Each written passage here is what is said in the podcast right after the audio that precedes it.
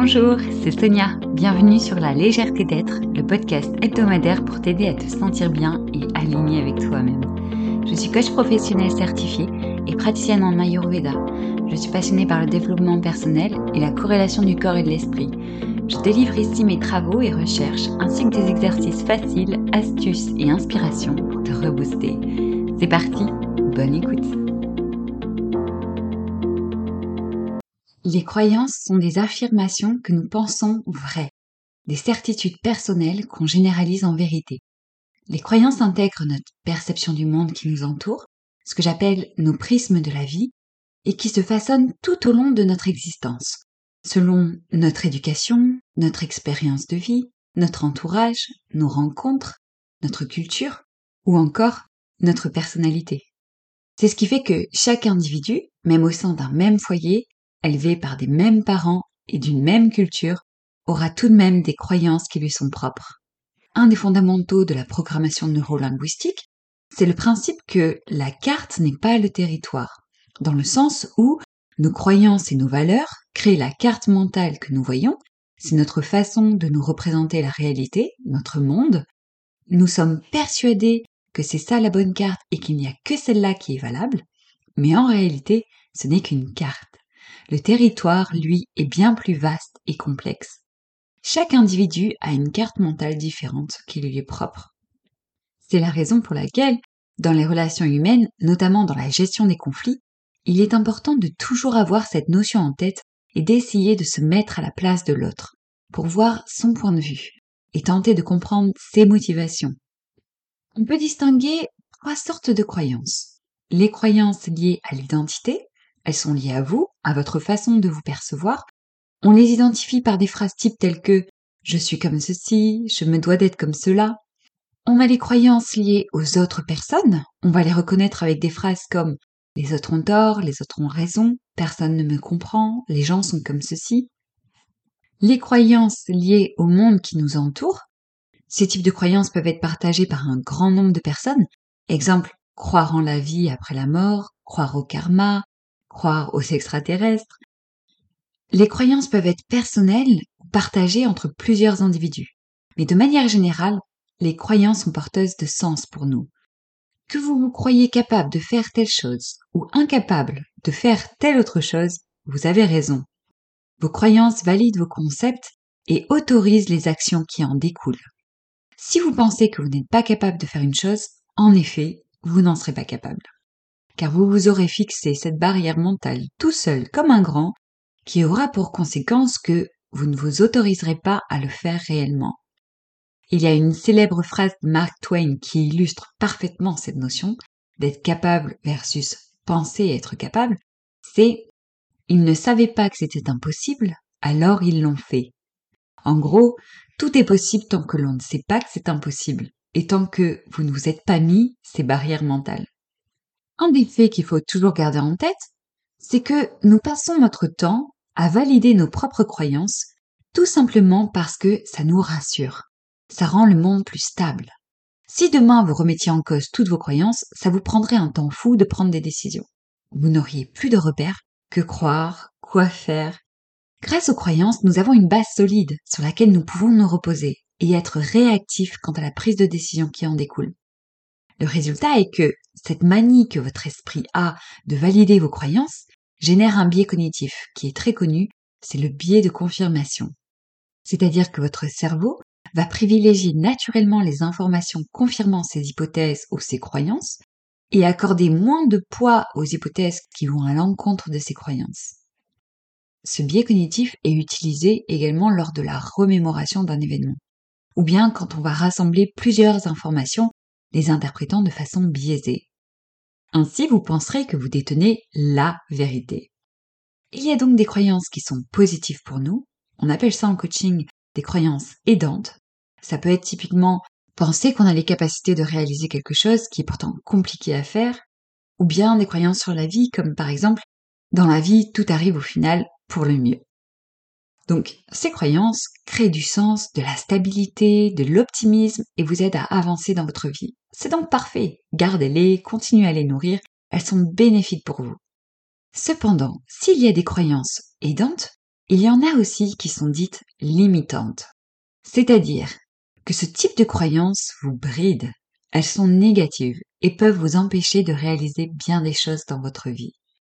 Ce sont typiquement des barrières ou des limites que vous pensez avoir selon votre façon de vous percevoir, de voir les autres ou de voir le monde. Quelques exemples pour vous illustrer cette notion, ça va être de croire que tant que vous n'aurez pas perdu vos 5 kilos en trop, vous n'arriverez pas à rencontrer quelqu'un. Pensez que vous n'êtes pas capable de monter votre projet professionnel seul et qu'il vous faut absolument un associé pour vous en sortir. Ou se dire que la chose qui vous motive le plus au monde n'est pas faite pour vous, pour une raison X ou Y.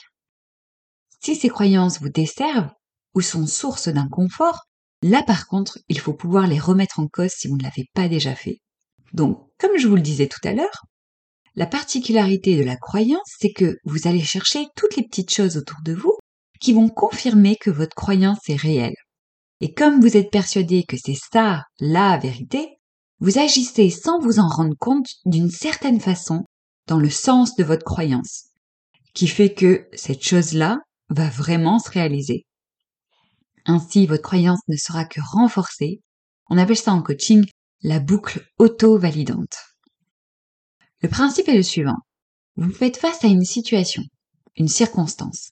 Cette circonstance est un fait et à la base est neutre. Exemple, faire une présentation à l'oral devant plusieurs collègues.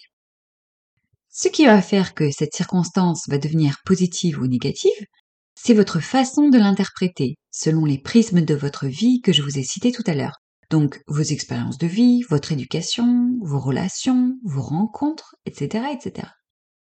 Cette circonstance génère une pensée qui à son tour va générer une ou plusieurs émotions. Dans le cas de mon exemple de présentation orale, la pensée que j'ai, c'est quand j'étais jeune, j'étais nulle à l'oral. Je n'ai jamais été à l'aise pour parler devant tout le monde. Ma croyance est que l'oral, ce n'est pas fait pour moi, je ne suis pas à l'aise.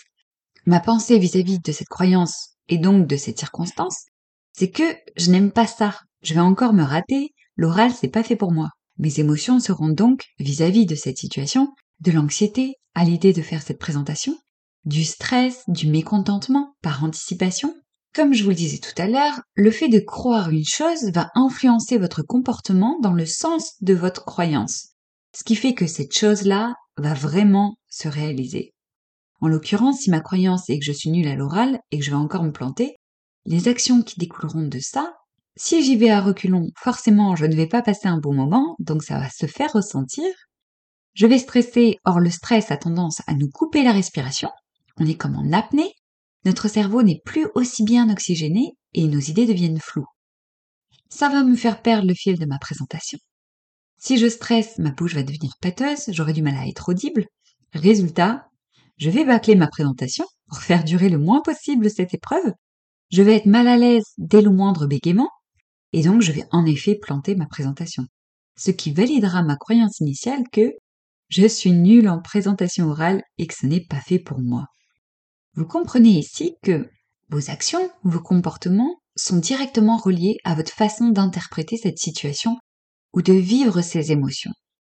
Tout part donc de la pensée, pensée qui est venue lorsque vous avez fait face à cette circonstance neutre.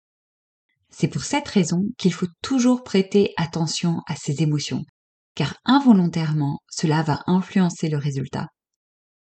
Heureusement, il est possible de ramollir cette boucle de croyance, la remettre en cause. Je dis ramollir et non casser, car en réalité, votre croyance a mis des années et des années à se construire et à se forger. La croyance est à l'image d'un socle auquel on rajouterait des pieds à chaque fois qu'on a validé cette croyance dans le passé c'est-à-dire à chaque fois que vous avez eu la confirmation de par votre expérience de vie que votre croyance était vraie. Ainsi, nous avons des croyances qui sont si solidement ancrées et qui disposent de centaines de pieds qu'il va falloir éprouver des expériences qui vont à l'encontre de votre croyance pour retirer ces pieds un par un. Alors, techniquement, comment on s'y prend? La solution est de rediriger volontairement votre esprit sur quelque chose que vous souhaitez, qu'il se passe, et non pas sur ce que vous pensez qu'il va se passer. Ainsi, en vous concentrant sur le résultat que vous souhaitez obtenir, et en remontant chaque étape en sens inverse de la boucle, vous arriverez à assouplir cette boucle, jusqu'à un jour peut-être réussir à totalement la casser. Petit aparté, je vous mettrai le schéma détaillé de la boucle auto-validante sur mon compte Instagram, la légèreté d'être avec des tirés entre chaque. Reprenons notre exemple de présentation orale. Cette circonstance est toujours neutre. Avant toute chose, je vais réfléchir au résultat, donc la dernière étape de ma boucle, mais qui cette fois est désirée. En l'occurrence, je souhaite me sentir à l'aise lors de ma présentation. Je souhaite réussir à prendre le temps de bien expliquer et me faire comprendre. Donc ça, c'est la target, le résultat. Maintenant, on va remonter cette boucle en nous intéressant aux actions que l'on va devoir mettre en place pour obtenir ce résultat. En l'occurrence, dans mon cas présent, les actions que je vais devoir mettre en place sont m'entraîner à faire cette présentation, répéter à l'oral pour essayer d'être plus à l'aise possible le moment venu. Je vais prendre le temps, faire des pauses, demander si tout le monde a bien compris ce que je voulais dire. Je vais faire attention à ma respiration. J'aurai une bouteille d'eau avec moi pour éviter que la bouche devienne pâteuse à cause du stress. Je vais me concentrer sur une ou plusieurs personnes dans le public qui sont en terrain conquis afin de me donner confiance. Et les émotions qui découlent de ces actions, du courage, de la positivité et même de l'excitation, les pensées, je vais y arriver, ma présentation va bien se passer. Ce modèle-là est calcable sur toutes les croyances. Donc, si vous avez des croyances limitantes que vous souhaitez assouplir pour les faire disparaître à un moment, reprenez ce modèle-là et retravaillez vos croyances avec. Et surtout, ne vous découragez pas si tout n'est pas parfait du premier coup.